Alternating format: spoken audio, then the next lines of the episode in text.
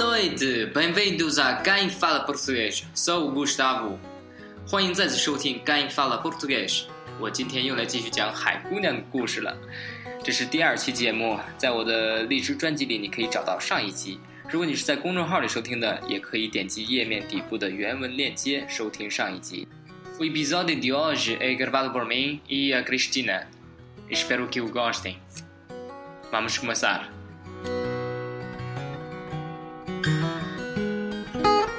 Menina do Mar, parte 2 Com muito cuidado para não fazer barulho, levantou-se e pôs-se a espreitar escondido entre duas pedras.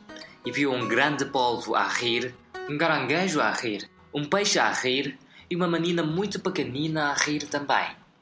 A menina, que devia medir um palmo de altura, tinha cabelos verdes, olhos roxos e um vestido feito de algas encarnadas. E estavam os quatro numa poça de água muito limpa e transparente, toda rodeada de anémonas. E nadavam e riam. Oh, oh, oh!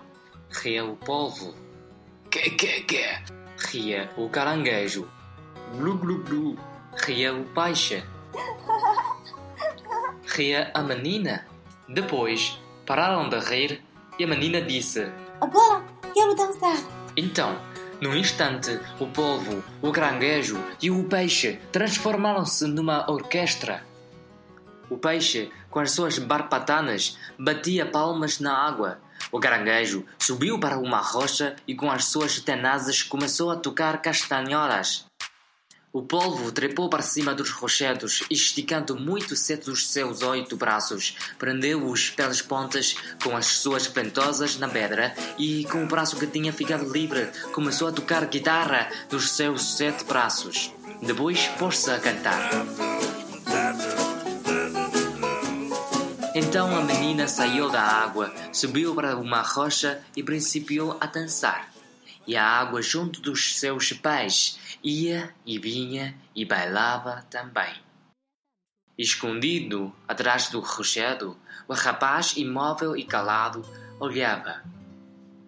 Quando a cantiga e a dança acabaram, o povo pegou na menina e com os seus oito braços muito escuros pôs-se a embalá-la. Vai aí, Marialda, são horas de nos irmos embora, disse o caranguejo. Vamos, disse o polvo. Chamaram o peixe e puseram-se os quatro a caminho. O peixe ia à frente e nadar com a menina ao lado. Depois vinha o polvo e no fim o caranguejo, sempre com um ar muito desconfiado e furioso. Foram indo por entre as areias e as rochas até que chegaram a uma gruta para onde entraram os quatro. O rapaz quis ir atrás deles, mas a entrada da gruta era muito pequena ele não cabia. E com a maré estava a subir, teve que sair embora, pois se ali ficasse, morria afogado. Foi para casa muito espantado com o que tinha visto e durante esse dia não pensou noutra coisa. Na manhã seguinte, mal acordou, foi a correr para a praia. Foi para o caminho da véspera, tornou a esconder-se atrás das duas pedras, espreitou e ouviu as mesmas gargalhadas da véspera. A menina, o caranguejo, o povo e o peixe estavam a fazer uma roda dentro de água. Estavam divertidíssimos. O rapaz, louco de curiosidade, não conseguiu ficar quieto mais tempo. Deu um salto e agarrou a menina. Ai, ai, ai, que desgraça. Gritava ela. O polvo, o caranguejo e o peixe tinham desaparecido, aterrorizados, no abrir e fechar de olhos. O polvo, o caranguejo, o peixe, ajuda-me, salvem-me. Gritava a menina do mar. Então o polvo, o caranguejo e o peixe, apesar de estarem cheios de medo, saíram de trás das algas onde se tinham escondido e começaram a tentar salvar a menina. Faziam o que pediam.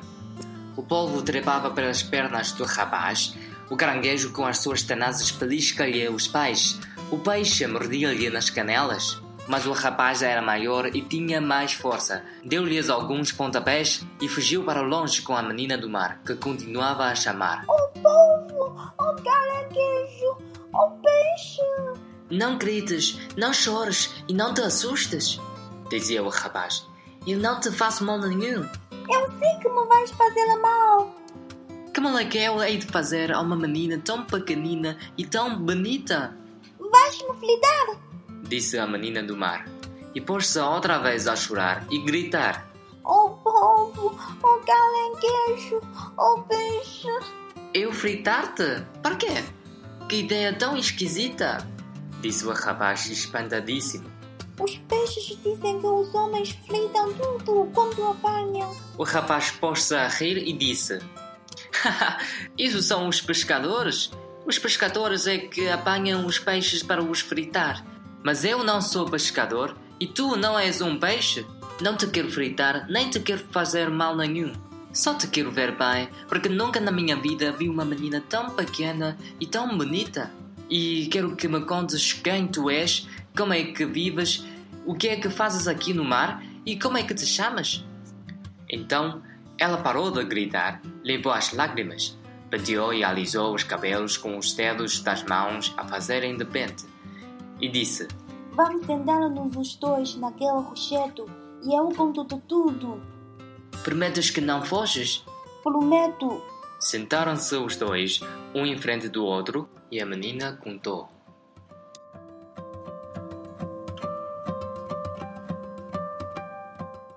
“今天的故事就讲到这儿了，记得关注我的公众号“装腔主义”，没准儿里面有什么是你感兴趣的东西呢。 Lembra-te de subscrever a minha conta de subscrição e que a história continuará. Até a próxima. Tchau.